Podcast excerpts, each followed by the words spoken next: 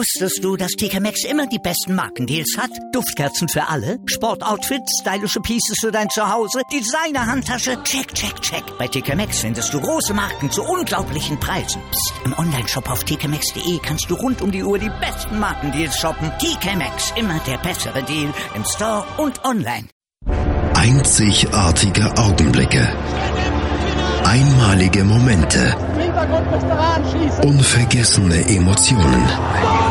Andreas präsentiert das Spiel meines Lebens auf meinsportradio.de.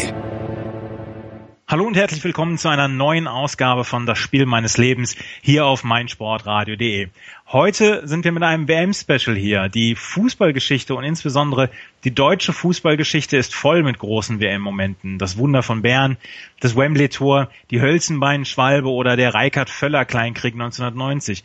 Zwischendurch sind es aber die auf den ersten Blick eher unbedeutenden Spiele, die sich im Nachhinein als große Spiele, als Spiele des Lebens erweisen. Über solch ein Spiel berichtet heute mein Gast Frank. Hier ist mein Sportradio.de, das Spiel meines Lebens. Die Sportshow mit Malte Asmus. Alles rund um den Sporttag. Von Montag bis Freitag ab 9 und 14 Uhr auf meinsportradio.de. 2002 die WM in Japan und Südkorea. Wir sind hier beim WM-Special von meinsportradio.de, das Spiel meines Lebens. Und ich möchte euch jetzt meinen heutigen Gast vorstellen, den Frank. Hallo Frank. Ja, hallo Andreas, schön, dass ich äh, eingeladen bin. WM ist ja sozusagen mein, mein, äh, da liegt mein Herzblut drin, viel mehr als in den anderen Fußballwettbewerben. Und ich freue mich, dass ich ein bisschen äh, dazu erzählen darf. Ja, Frank, du bist ähm, den, den Lesern beziehungsweise den Bloglesern besser bekannt als Trainer Bade. Unter dem, unter dem Pseudonym Trainer Bade ähm, bloggst du unter dem trainerbade.de äh, über alle Abseitigkeiten und alle Wunderlichkeiten, die der Fußball so hergibt. Wie hat das da eigentlich angefangen? Ja, dieses äh, Pseudonym oder diesen Nickname, den habe ich tatsächlich aus dem selbstgespielten Fußball bekommen, weil ich da ähm, also zu Uni-Zeiten dann irgendwie in so einer Hobbymannschaft war und ich war derjenige, der sich dann da ständig um die Termine gekümmert hat und darum, dass genug Leute kommen. Da ja. ist die Moral ja nicht immer so groß bei den Hobbyteams.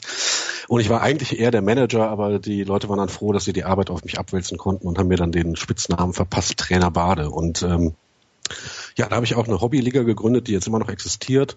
Und weil ich dann da so Spielberichte geschrieben habe über unsere Mannschaft, ähm, also schon so im Sinne einer Persiflage eigentlich auf den Spielbericht. Damals war das noch lustig, heute würde ich das auch nicht mehr machen. äh, ist dann aber dann halt irgendjemand im Zuge des WM-Hypes um die zweit, äh, WM 2006 auf mich zugekommen und hat gesagt, ob ich nicht deren WM-Special betreuen möchte. Also so bei einem Internetmagazin, die sonst eigentlich nichts über Sport gemacht haben, ja. aber da wollten sie auch dabei sein und da habe ich dann sehr gerne zugesagt. Und als die WM vorbei war, habe ich diese, dieses Blog, was ich dann da hatte, eben als Trainer Bade weitergeführt, weil es einfach Spaß gemacht hat und weil es sozusagen von innen heraus äh, motiviert äh, kam. Ja. Das, wenn, ja. wenn, wenn du dich selber als Spielertypen ein, äh, einstufen würdest, weil ich war komplett talentierter, untalentierter Linksverteidiger früher. Okay, ja, da hätten wir ja auf eine Seite gepasst. Also ich war links außen, linker ja. Stürmer und habe meine Flanke auch selten verlassen. Und das war auch später dann noch so. Ja, also ich kenne nur die linke Hälfte der beiden, also beide linke Hälften des Spielfelds. Ich, ich habe nur gespielt, weil ich der einzige Linksfuß bei unserer Mannschaft war. Deswegen ah, ja, ich in genau. der E- und D-Jugend mal spielen dürfen, aber ja. dann die Talentlosigkeit er erkannt. Ähm, du hast einen Lieblingsverein, du kommst aus dem Ruhrpott. Ähm, du hast ja. den Lieblingsverein MSV Duisburg. Verrate ich dazu viel oder ist das? Nee, das ist so, genau. Und das ist auch jetzt seit längerer Zeit, glaube ich, bekannt. Ähm, da, mein Blog geht aber über Fußball allgemein, weil ich ja. echt, echt, zugeben muss, dass ich zwar MSV-Fan bin, aber da jetzt auch nicht äh, die kleinste Kaderänderung so verfolge, wie das ein äh, Die Hard Vereinsfan, glaube ich, machen würde. Aber ich gehe eigentlich regelmäßig ins Stadion, bin auch schon lange, lange dabei auch eine bittere Europapokal-Auswärtsniederlage erlebt. Aber äh, das wird man sich ja jetzt noch wünschen, dass es das jetzt noch gibt. Ja, ähm, ja also ich bin MSV-Sympathisant, aber da steht für mich, da drüber steht auf jeden Fall die Nationalmannschaft. Ähm, ja. Da bin ich also härterer oder intensiverer Fan von. Ja, was war denn dein ja. erstes WM-Erlebnis? Ja, mein erstes WM-Erlebnis war passend äh, ja zur diesmaligen WM eine 1 zu 2 Niederlage gegen Algerien. Ja. Also WM 82. Ja. Und deshalb darf ich auch jetzt ganz kurz dazu sagen, wenn wir gleich dazu kommen, welches mein Spiel des Lebens ist. Das war auf jeden Fall eigentlich das WM-Halbfinale 82 Deutschland-Frankreich mit dem Fallrückzieher von Klaus Fischer. Das wollte ich hier demnächst auch nochmal im Ruhrgebiet als Real Life zeigen. Ja. Also vor Publikum. Aber ich denke, das ist doch sehr ausgelutscht. Da haben viele schon drüber berichtet. Deshalb habe ich ein, ein zweites mein Spiel des Lebens ausgewählt. Allerdings, also auch für mich war die WM 82 ähm, die erste WM, die ich so mitbekommen habe. Und dieses Spiel Frankreich gegen Deutschland, da habe ich damals am nächsten Morgen in der Wiederholung auf ARD gesehen. Und äh, das ist auch so eins meiner ersten Erlebnisse. Ich meine, das war eine tolle WM insgesamt. Damals hat man ja noch nicht so dieses Drumherum mitbekommen mit dem Schlucksee und ähm, was es da alles für Geschichten dann auch gab. Also man hat sich ja dann doch auf den Fußball eher gefreut. Das ist ja heute ein bisschen was anderes, oder? Richtig, ich war ja auch noch so jung, ich habe gar nicht verstanden, was das Problem am 1 zu 0 Sieg gegen Österreich war. Wieso? Wir haben doch gewonnen, ja. das war alles in bester Ordnung. Und ja, genau, also man äh, war da einfach wirklich äh, einfach auf die Dinge auf dem Platz konzentriert, während dieses Drumherum ja jetzt so riesig geworden ist, dass man dem ja fast gar nicht mehr entkommen kann. Ja. Bist du denn bei einer WM, äh, so wie sie jetzt im Moment gerade läuft, bist du Fan der deutschen Nationalmannschaft? Also kannst du dich, kannst du dich als, als Fan identifizieren? Weil es gibt dann ja doch dann immer so Leute, die sagen, hm, nee, ich mache nur mit Vereinsfußball und die deutsche Mannschaft interessiert mich nicht. Und wenn ich ähm, im, im Vereinsfußball Schweinsteiger oder Müller nicht leiden kann, dann kann ich es ja auch in der Nationalmannschaft nicht leiden. Wie ist das bei dir? Ich bin absoluter Fan der Nationalmannschaft und ich schaue wirklich jedes Spiel. Ähm, äh, also auch jedes Testspiel gegen Georgien oder irgendwie ja. letztens da in den USA gegen Ecuador. Also ich bin da absoluter Fan und gleichzeitig ist es natürlich schon so, dass mir äh, die handelnden Personen unterschiedlich sympathisch sind. Also ich könnte mir auch ganz schwer nur vorstellen, Fan zu bleiben, wenn jetzt irgendwie Lothar Matthäus ne, Bundestrainer würde oder so. Aber, aber mit den Spielern, da ist es ja so, dass ich da gar nicht so dieses hm, also diese Rivalitäten so mitmache. Also wenn mhm. jetzt jemand sagt, ja, ich, also im Moment ist es halt BVB gegen Bayern, aber dieses ständige oder hier auch im Ruhrgebiet Schalke gegen Dortmund, also dieses gegenseitige Trizen ist ja so ein bisschen okay, aber dass man dann automatisch jeden, der die anderen Farben trägt, irgendwie äh, ja, also dass ja alles, was die, was diese Leute machen, dann falsch ist, kann ich also absolut nicht nachvollziehen. Und natürlich gibt es Leute, also diverse Leute im deutschen Kader, die, die, die mir nicht so zusagen, aber das ändert nichts daran, dass ich sozusagen Fan dieser Institution bin. Ja, das Spiel deines Lebens, mit dem wir uns jetzt gleich befassen werden, ist aus dem Jahr 2002. Das waren dunkle Zeiten damals. Ich meine 2000, ähm, die EM, an die erinnert sich, glaube ich, jeder mit Grausen unter Erich Ribbeck.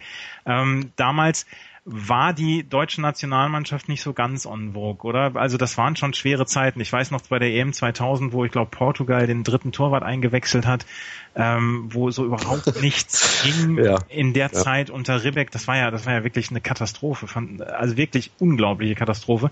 Und dann kam die WM 2002. Richtig, und dann gab es ja dementsprechend auch fast keine Erwartungen. Wie wir heute aus dem Buch von Philipp Lahm wissen, hat Rudi Völler ja auch quasi nie mit der Nationalmannschaft trainiert. Ähm, also konnte also Rudi Völler war ja extrem populär, weil er da sein erstes Einstandsspiel direkt 3-1 gegen Spanien gewonnen hat oder 4-1 ja. sogar, glaube ich. Und ähm, ja, und es, es gab eigentlich sportlich da eigentlich kaum Gründe, sich Hoffnung zu machen, aber dann gab es ja auch diesen Song, war das zur WM? Es gibt nur einen Rudi Völler. Äh, ja, oder war das sein. zur EM? Also jedenfalls irgendwie wird die Nationalmannschaft ja dann doch immer geliebt und ja. Ähm, ja, aber eigentlich war sportlich nichts zu erwarten mit diesem Kader. Aber ich glaube, da kommen wir gleich auch noch mal zu. Hier ist meinsportradio.de, das Spiel meines Lebens. Hallo liebe Hörer, mein Name ist Yannick Lebherz. Ich bin Schwimmer der deutschen Nationalmannschaft und ich höre meinsportradio.de. Hören, was andere denken auf meinsportradio.de.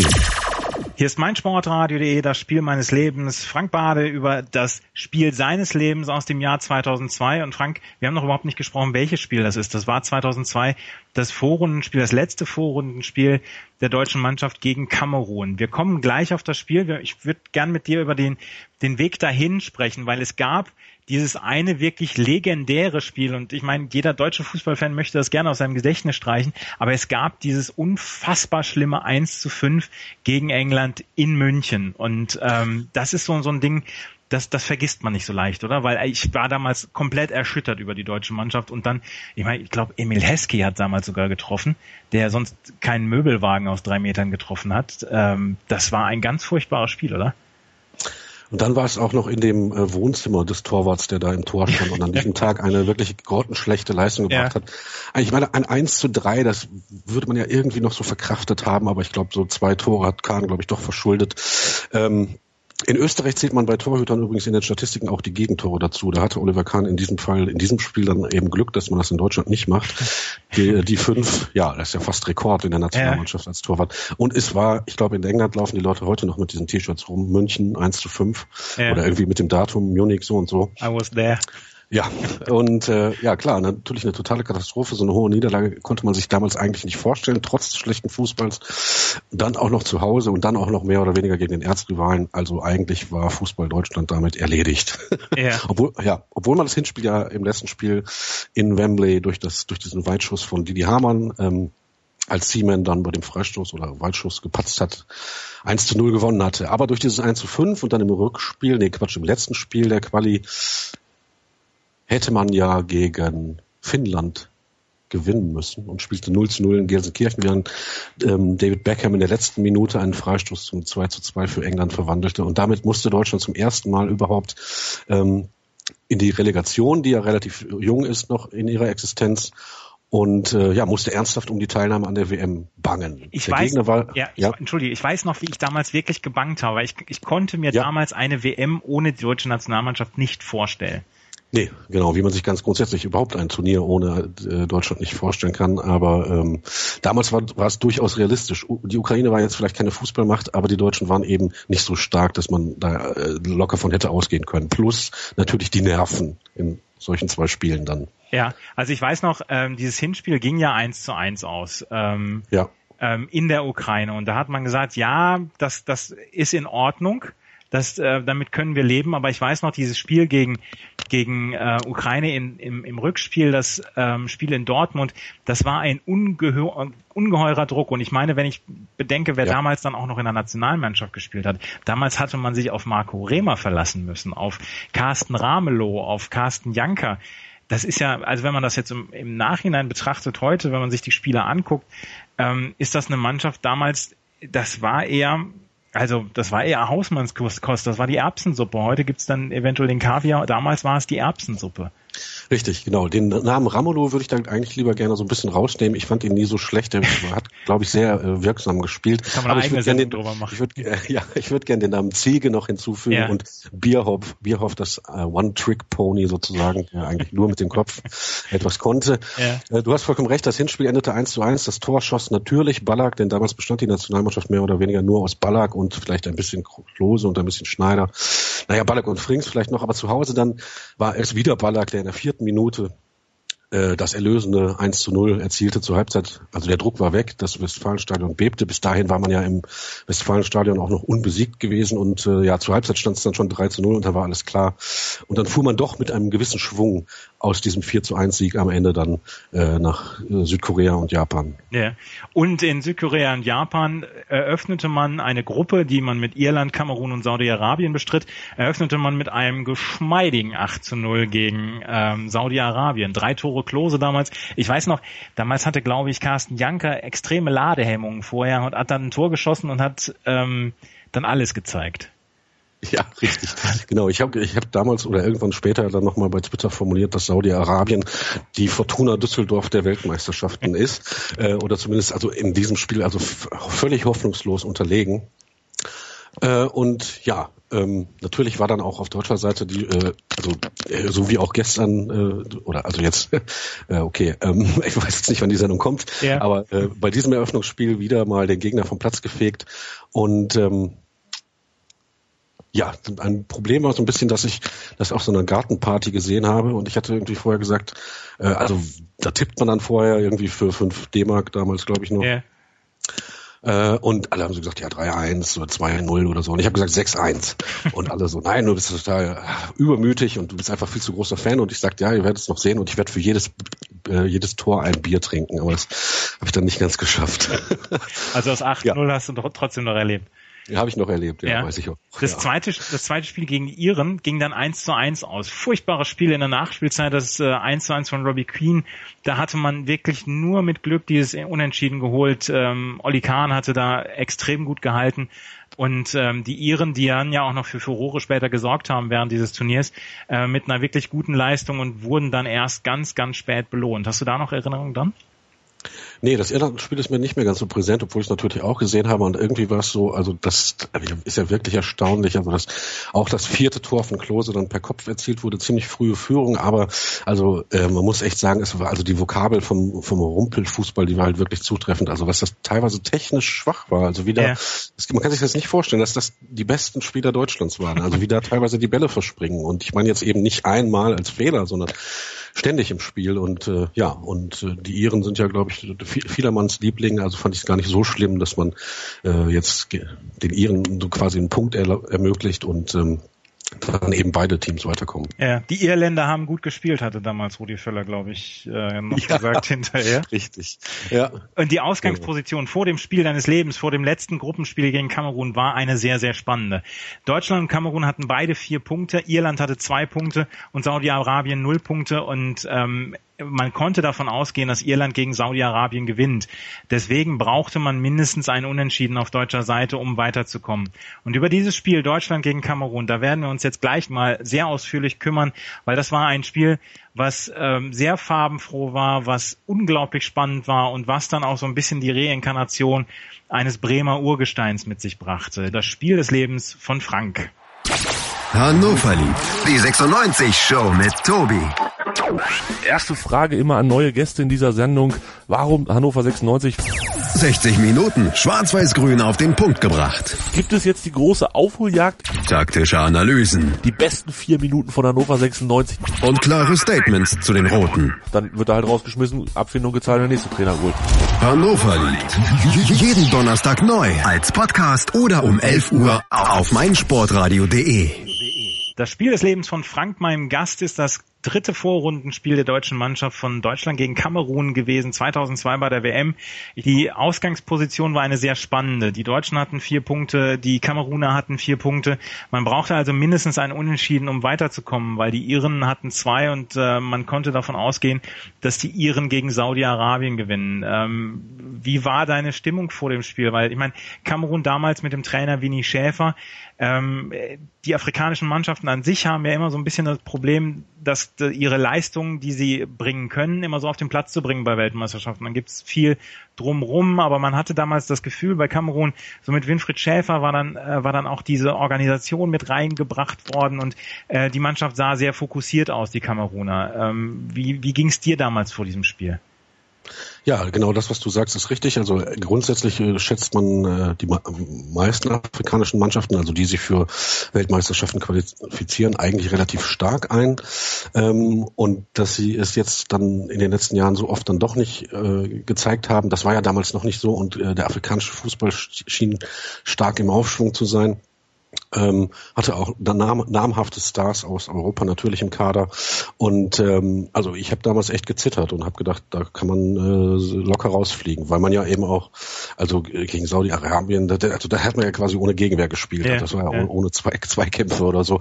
Und äh, ja und Kamerun ist auch physisch stark und ähm, ja, man hatte ja auch noch die EM 2000 im Hinterkopf und es war, war durchaus möglich, dass die WM für Deutschland und damit ja eben auch für den Großteil der Zuschauer mit diesem Spiel vorbei hätte sein können. Ja. Das Spiel war für dich, für mich aber auch deshalb besonders, weil ich es halt nicht hier zu Hause irgendwo mit Freunden oder in einer Kneipe geschaut habe, sondern ich musste an dem Tag beziehungsweise am Tag vorher in Stuttgart eine Schulung halten irgendwie fürs Umweltbundesamt und das gleiche nochmal äh, an dem Morgen in München. Und ja. zwar irgendwie von 10 bis 12 Uhr. Also glücklicherweise habe ich den Zug von Stuttgart nach München bekommen. Ja. Äh, ging alles okay soweit und ich dachte, ja gut, dann bin ich pünktlich da. Also es war halt genau für zwei Stunden angesetzt. Ähm, und dann wird das kein Problem. Da bin ich aber dummerweise auf der Straße in die falsche Richtung gelaufen. Ich habe keine Ahnung warum. Also bin die Hausnummer rauf statt runter gelaufen und kam dann irgendwie schon eine Viertelstunde zu spät. Und dann äh, haben wir das dann so gemacht, also die meisten, die da waren, das dann auch sehen wollten, dass wir uns die letzten Fragen der Schulung dann geschenkt haben, als 12 Uhr war, ja. kurz vor 12, haben wir da ein bisschen abgekürzt. Ja, und dann musste ich halt so quasi um die Ecke die nächste Kneipe nehmen, die ich finden konnte. konnte. Und das war halt irgendwie echt so eine wirklich typisch bayerische, also keine Kneipe sagt man ja nicht, sondern dann so ein Wirtshaus, Wirtshaus oder ja. was. Mhm. Ja. Also mit breiten, langen äh, Bierbänken und alles war rappelvoll und ich kam auch schon so zwei, drei, fünf Minuten zu spät, was ich äußerst ungern mache und ich war auch total nervös wegen dieses Spiels. Ja. Also ich dachte wirklich, ja, das kann jetzt wieder das Ende sein. Ja, und als ich dann gerade angekommen war, da ging es dann eben auch schon los. Antonio López Nieto aus Spanien, äh, spanische Schiedsrichter sind ja berüchtigt und zeigte schon die erste gelbe Karte in der achten Minute dieser Partie, was dann ja ein äh, Fingerzeig werden sollte, wie es weitergehen würde. Ja, also Antonio López Nieto, du sagst es gerade, der hatte, der hatte die Hand sehr, sehr leicht an der, an der Brusttasche. Er verteilte insgesamt, ohne jetzt zu viel zu verraten, er verteilte insgesamt 16 gelbe Karten innerhalb dieses Spiels, was ich, also wenn ich mich da an dieses Spiel zurückerinnere, was ich nach wie vor nicht verstehen kann, weil das war gar nicht so unfair, das Spiel. Das war, ähm, es war eine unglaubliche Hitze wohl, eine unglaubliche Luftfeuchtigkeit, wenn man den, den Berichten Glauben schenken mag von damals. Ähm, aber unfair habe ich dieses Spiel nicht in Erinnerung. Es ging halt eben um alles. Es ging ums Weiterkommen und äh, das hat man der Partie dann schon angemerkt. Also es gab die eine oder andere Rudelbildung nach einem Foul und äh, gerade in der zweiten Halbzeit gab es dann auch eine Menge ähm, ja, Rangeleien, so nach, also kleine Rangeleien, wo es dann nicht zur Tätlichkeit kam, aber wo dann eine gelbe schon mal gerechtfertigt war und das wurde eben auch immer hitziger, dann eben durch den Spielverlauf, wie wir später sehen werden. Aber äh, was man heutzutage, wenn man äh, Colinas Erbenhörer ist, weiß, da hat der Schiri das Spiel komplett aus der Hand gleiten lassen. Ja, ja. Wie gesagt, 16 ja. gelbe Karten im Laufe des, des Spiels. Wir kommen da ja auch gleich noch auf zwei sehr kritische ähm, gelbe Karten zu sprechen. Ähm, in der 15. Minute gab es die wirklich erste große Chance für die Kameruner durch Salomon Olimbe. Ähm, der ist dann allein auf Kahn zugelaufen und ähm, Kahn hielt dann äh, ganz fantastisch. Ähm, damals war es dann so, die deutsche Mannschaft spielte extrem verkrampft die erste halbe Stunde. Man merkte ihr, ich glaube genauso wie dir dann in der im Wirtshaus in München, man merkte ihr den Druck dann auch an. Dieses Spiel darf man nicht verlieren. Und äh, ist das dann, kann es so dann sein, äh, diese diese Sache, wir können das Spiel gewinnen, anstatt wir dürfen das Spiel nicht verlieren, dass das einen etwas lähmt. Es gibt ja auch diese Werbung mit mit äh, Jürgen Klopp, wo er sagt, ich glaube nicht, dass die Angst äh, vorm Verlieren besser ist als der, die Lust aufs Gewinnen. Ja, das ist eine interessante Frage und ich habe die Werbung von Klopp jetzt auch letztens gehört und habe so gedacht, das ist ja schön und gut, aber man kann sich halt nicht aussuchen, welcher Typ man ist. Ob man eher erfolgssuchend, erfolgsorientiert ist oder ob man eher misserfolgsvermeidend ist. Das muss man auch nicht als Typ durchgängig sein in seinem Leben. Das mag stark von der äh, Situation äh, abhängen, also oder von dem Metier, in dem man sich da gerade befindet. Und ähm, ja, also eigentlich hatte die Mannschaft ja schon bewiesen mit den beiden Spielen gegen die Ukraine, dass sie die Nerven hat, aber hier war der Druck tatsächlich groß und ich glaube, dass äh, Rudi Völler da, äh, also das ist jetzt wirklich nur aus der Ferne eingeschätzt, natürlich nur aus der Ferne, aber dass er da, sagen wir, wenig in seiner Werkzeugkiste hat, um den Leuten den Druck zu nehmen, außer so ganz typischer klassischer Fußballansprache. Und das, das hätte ich jetzt auch schon gesagt, bevor Lahm sein Buch da geschrieben hat. Ja. Ähm, ja, aber interessant ist auch diese Szene mit Olem B, der alleine auf Kahn zuläuft, die, die, du, äh, die du ja jetzt schon erwähnt hast. Und ähm, ja, da läufst du alleine auf den Titan zu und der Druck wird immer größer und er zögert und er zögert, bis er irgendwann so nah an Kahn steht, dass er eigentlich gar nicht mehr vorbeischließen kann. Ja. Und gleichzeitig hat diese Szene aber auch so ein bisschen den Mythos des Titans in diesem Turnier dann erstmal so begründet, denn gegen Saudi-Arabien gab es ja noch nicht so viel zu tun. Ähm, okay, gegen Irland war schon super. Ja. Aber da hat der Deutschland dann erstmal weiterhin im Spiel gehalten. Genau. Die nächste Chance dann für Song. Ein schöner Freistoß äh, eingetragen. Auch den pariert äh, Kahn dann mit ja, mit viel Können und von Deutschland kamen eigentlich eher nur Schüsschen in dieser ersten Zeit. Ja, und dann kam die Szene, die Winfried Schäfer hinterher im Interview als Knackpunkt des Spiels bezeichnet hatte, weil bis dahin waren die Kameruner besser ähm, ja. und Carsten Ramelow hat sich dann innerhalb von, ich glaube, zwei Minuten waren es zwei Minuten, hat er sich ja. erst eine relativ berechtigte gelbe Karte ähm, geholt, die so ein bisschen dann auch ähm, erzwungen war vom kamerunischen Gegenspieler. Und dann die nächste gelbe Karte war absolut äh, berechtigt und da hat er sich dann die gelb-rote Karte geholt. Da wäre Samuel Eto'o damals schon, wäre eigentlich vorbei gewesen. Ähm, Ramelow holt ihn von den Beinen und es gab gelb-rot. Und Winnie Schäfer hat hinterher gesagt, das war der Knackpunkt dieser Partie. Er hätte lieber gesehen, dass Eto'o das 1-0 macht, anstatt äh, 60 oder 50 Minuten dann äh, mit einem Mann mehr zu spielen. Das ist dann, äh, sagt dann ja auch eine ganze Menge aus, weil äh, von dem Moment an waren die Kameruner dann auch ein ganz kleines bisschen überfordert mit dem, was die, was die Deutschen dann entgegengebracht haben. Ja, äh, das ist schon wirklich merkwürdig, dass ähm, also ähm, wie, wie sich das dann gewandelt hat. Also bis dahin hatte man also grundsätzlich war sah, es roch irgendwie danach, als wenn in Deutschland hier was äh, passieren könnte. Ja. Auch also dass Kahn halt dann doch irgendwann mal bezwungen wird und äh, dass Kamerun auch ja also seine ja, also seine damalige Stärke, also durchaus stärker, glaube ich, als im Vergleich als als jetzt in letzter Zeit, in die Waagschale werfen kann. Also dieses Gelb-Rot für Ramelow hat dann alle geschockt und auch, dann ging es natürlich in der Halbzeit aufs Klo. Und ich kannte ja niemanden da und habe mich ja trotzdem unterhalten und alle waren sich sicher, das war's, jetzt, jetzt fliegen wir raus. Und ja. mit dieser Truppe haben wir irgendwie keine äh, Chance mehr. Ja. Ähm, ja, und dann brachte, dann brachte Rudi Völler zur zweiten Halbzeit Marco Bode. Und ich weiß, dass Marco Bode damals einen sehr, sehr schweren Stand hatte bei den deutschen Fans der Nationalmannschaft. Er kam für Carsten Janker. Carsten Janker hatte nicht wirklich überzeugt in der Vorrunde, ähm, war allerdings, äh, war allerdings damals für die, für die damaligen Verhältnisse in der deutschen Nationalmannschaft ein brauchbarer Stürmer, aber hatte, hatte überhaupt nichts entgegenzusetzen gehabt. Und äh, Rudi Völler brachte Marco Bode und ich weiß noch, bei der Runde, in der wir oder in der ich geguckt habe, damals alles Werder-Fans, die haben gesagt, das packen wir jetzt, jetzt kommt der Bode. wie war denn dein, ja. wie war denn dein Ja, Gefühl okay, in München war er natürlich nicht so beliebt, äh, also äh, im Vergleich zu Janka. Aber ich bin schon immer, also auch bevor, lange bevor dieses Spiel passiert ist, ein großer Fan von Bode gewesen.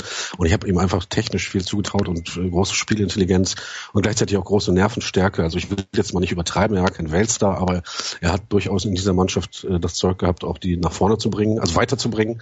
Und ich war total froh. Also ja. das wäre sowieso meine Wahl gewesen immer. Bode muss immer spielen. Ja.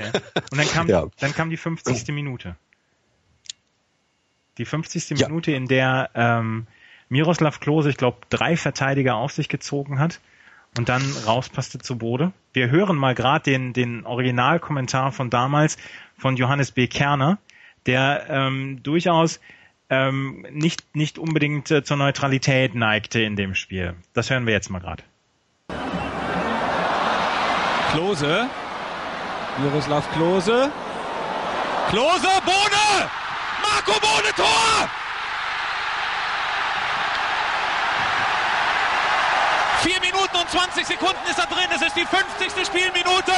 1 zu 0 für Deutschland. Ein sensationelles Zweikampfverhalten von Miroslav Klose, der den Ball am Körper hatte. Und vier Gegenspieler vier an der Zahl, austanzte und das Auge hatte mit einem Panoramablick für den startenden Marco Bode. Hier die ganze Szene. Also erstmal Ball sichern. Vier, also erst es noch drei, um ihn herum. Auch Song kann nicht eingreifen und Marco Bode macht diesen so wichtigen Treffer für Deutschland. Johannes Bekerner war entfesselt von diesem Tor. Es war, war ein tolles Tor, weil, wie gesagt, äh, Klose ließ drei Leute auf sich zulaufen und äh, passte dann extrem gut auf Bode und der brauchte dann nur noch einschieben. Ähm, enthemmtes München?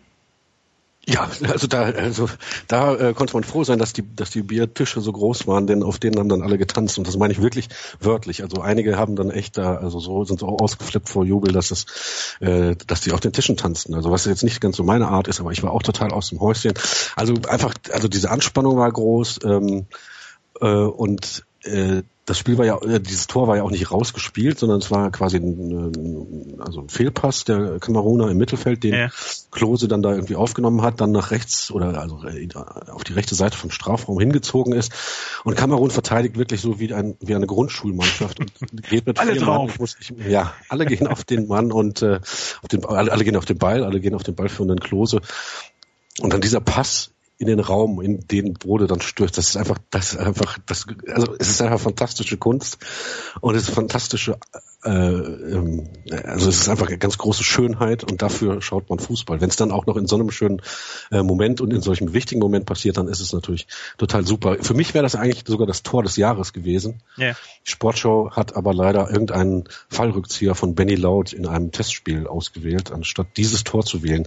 Denn einmal hat die Sportschau auch eine Ausnahme gemacht, das war das zweite Mal, als sie überhaupt erst Tore des Jahres gewählt haben. Also ich glaube 1973 oder 74 gab es einen Preis für das Tor des Jahres für Gerd Müller und Günter Netz zusammen, weil die Vorarbeit auch so schön war. Und hier hätte man das auch mal wieder, hätte man eine Ausnahme machen können. Ja. und äh, das Tor des Jahres an Klose und Bode zusammen vergeben können. Und Bode nimmt den Ball auf, nervenstark, also gar nicht besonders hart oder so, aber eben präzise in die rechte Ecke geschossen und dreht dann ab und jubelt. Und das ist dieser, dieser, dieser freie und echte Torjubel, den, den man, also den ich so gerne sehe, der eben nicht so aufgesetzt ist und inszeniert und der auch einfach authentisch ist in dem Moment. Ja. Ähm, die deutsche Mannschaft führte 1-0 und ähm, das, es war, wir, wir hatten Mitte Juni 2002 und gleich kümmern wir uns mal darum, wie es die Kameruner nicht verstanden, aus der Überzahl in irgendeiner Weise etwas Zählbares herauszuholen, weil ähm, sie trafen dann auf die Mauer von Shizuoka, auf die deutsche Mauer, die vielbeinige Abwehr. Hier ist mein Sportradio.de, das Spiel meines Lebens. Das Bundesliga-Special. Alle Spiele, alle Tipps, alle Tore. Jeden Freitag ab 12 Uhr, zwei Stunden live auf meinsportradio.de. Frank, wir haben gerade darüber gesprochen, dass die deutsche Mannschaft 1 zu 0 führte. Ähm, ein unglaublicher, ich meine, wenn man über Oliver Kahn-Spiele spricht, kommt man eigentlich nicht drum rum, immer nur von Druck zu sprechen. Man, man spricht immer nur über Druck. Er spricht selber heute noch in der Interview, sagt er, Mensch, ich darf nicht so viel Druck sagen. Aber es war, es war ein unglaublicher Druck, der damals abgefallen ist, weil man wusste, man hat jetzt noch 40 Minuten zu spielen, aber man kann sich jetzt auch so ein bisschen hinten reinstellen und kann mal die Kameruner kommen lassen. Und die Kameruner haben sich da nicht ähm, haben, haben überhaupt keine Fantasie gehabt, in irgendeiner Weise dann noch was, was rauszuholen. Das, es schien sie zu lähmen, dieser Rückstand. Ja, äh, das Spiel wurde also immer zweikampfbetonter und immer heißer. Eine Szene gibt es, als Ziegel äh, fast verprügelt wird. Also insofern also sind die vielen gelben Karten da dann doch eben auch der Tatsache geschuldet, dass Kamerun äh, so ein bisschen die Nerven verloren hat, weil es spielerisch nicht genug ging. Es gab Chancen für Kamerun. Einmal rettet noch der Pfosten für den Titan, wenn ich das sage, dann natürlich immer in Anführungszeichen. Na klar. Äh, und ansonsten, ansonsten immer wieder Kahn. Also bei den wenigen, aber doch dann irgendwie das Herz stehen bleiben lassenden äh, Chancen für Kamerun. Ja, also äh, was was ich noch ein bisschen auch nachgelesen habe, dann die Kameruner versuchten es dann nur noch die, durch die Mitte. Sie haben ab dem 0 zu 1 komplett die Brechstange rausgeholt und ähm, darauf konnten sich, konnte sich die deutsche Mannschaft dann auch ganz gut einstellen. Es gab dann so ein paar Entlastungskonter damals durch meinen absoluten Lieblingsspieler Bernd Schneider. Ich weiß nicht, wie du zu Bernd Aha. Schneider standst. Ähm, ich fand ja. ihn, ich fand ihn immer ganz, ganz großartig, weil er der Einzige war, der halbwegs mit dem Ball umgehen konnte. Ja, ich bin auch großer Fan von Bernd Schneider gewesen. Ich habe mir sogar sein Abschiedsspiel angeguckt. also ich, ich mag, mag Abschiedsspiele sowieso, aber äh, ich mag auch mochte auch Bernd Schneider. Also er ist keine Größe am Mikro, muss aber auch nicht sein. Dafür ist er umso größer auf dem Platz gewesen. Und insofern, wenn man sich dann die einzelnen Spieler mal raus und auf Frings hat eigentlich ganz gut gearbeitet und das ist auch zwölf Jahre her und der Fußball war damals ganz anders, war die deutsche Mannschaft vielleicht doch nicht ganz so schlecht besetzt. Also die hatte die eine oder andere Größe und eine davon war eben Bernd Schneider, der ja immer so ein bisschen im Schatten von Michael Ballack äh, stand, jedenfalls in der Nationalmannschaft, aber eigentlich genauso wertvoll war. Ja, ähm, fast. Bernd Schneider, wie gesagt, sorgte so ein bisschen für die Entlastungsangriffe und dann gab es eigentlich so ein bisschen die die, die Szene des Spiels, der eingewechselte äh, Sufo, ähm, damals Sheffield United, bei Sheffield United gespielt, ähm, senzte dann, ähm, ich glaube, Klose senzte er sogar um und sah dann auch ja. die gelb-rote Karte. Und in dem Moment dachte ich damals, ja, jetzt kriegen wir es hin, jetzt kriegen wir es hin, das sind nur noch zwölf Minuten, das kriegen wir hin. Und dann eine Minute später machte Klose das 2 zu 0. Und auch hier haben wir den Originalkommentar von Johannes B. Kerner, der auch da seltsam euphorisiert war nach diesem Tor. Auch er spürte den Druck. Das hören wir jetzt mal gerade. Hamann, Ballack, davor Schneider, das sind die drei, die die Übersicht behalten und vielleicht auf diese zurückhaltende Art und Weise darstellen, dass sie doch Führungsspieler sind. Ballack! Klose! Tor! 2 zu 0 für Deutschland. 79. Minute.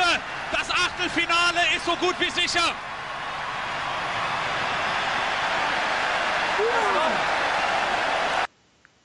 Nach der 79. Minute war dieses Spiel gegessen. Man wusste, man kommt jetzt weiter ins Achtelfinale und der, Weg weiter sah ja nicht so schlecht aus. Ich meine, äh, Irland gewann dann ja tatsächlich gegen ähm, Saudi-Arabien. Man wusste, man geht als äh, Gruppenerster in diese in dieses Achtelfinale. Ähm, das war dann, das war eine unglaubliche Erleichterung damals, oder? Ich meine, ich kann mich daran erinnern, ich finde immer äh, Turniere, die ab einem gewissen Zeitpunkt dann ohne die deutsche Mannschaft verlaufen, finde ich dann immer so ein bisschen öde. Ich mag mich dann an den Spielen der anderen erfreuen, aber so richtig der, der Hype ist weg, aber man wusste, man, man geht den Weg mit dieser Mannschaft dann noch ein bisschen weiter.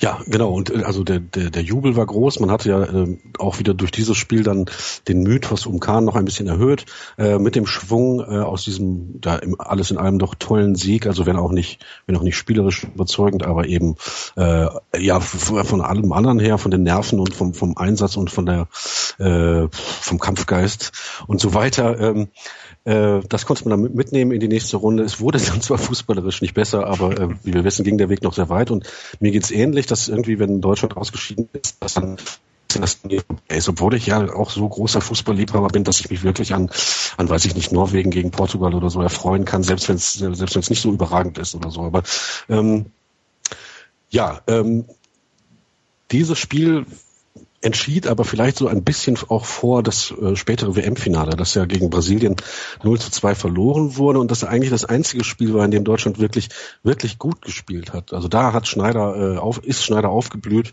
und auch seine ganzen äh, Kollegen haben eine super Leistung gezeigt, aber leider ohne Michael Ballack, der nämlich einer dieser 16 Spieler waren, war, die hier in diesem Spiel Deutschland gegen Kamerun eine ja. gelbe Karte bekommen hat. Und es folgte dann die zweite äh, ja, im, im Halbfinale, gegen Südkorea, Südkorea, wo er eine Großchance vereitelte und das zum Beispiel habe ich am Radio verfolgt, das Spiel gegen, gegen Südkorea Aha. im Halbfinale und ich hörte ja. immer Manni Breukmann, ich glaube, der war, der war den Tränen nah, als er gesehen hat, oh. dass Ballack sich die zweite gelbe Karte abgeholt hat. Aber ich sage bis heute, wenn Bernd Schneider damals gegen Brasilien in der ersten Halbzeit nicht den Pfosten, sondern das Tor getroffen hätte, wäre Deutschland 2002 vielleicht unverdient, aber sie wären Weltmeister geworden. Oder siehst du das anders? Weil das ist so eine Szene, die ich, die ich immer noch vor ja. Augen habe. Schneider ja, haut einen Pfosten.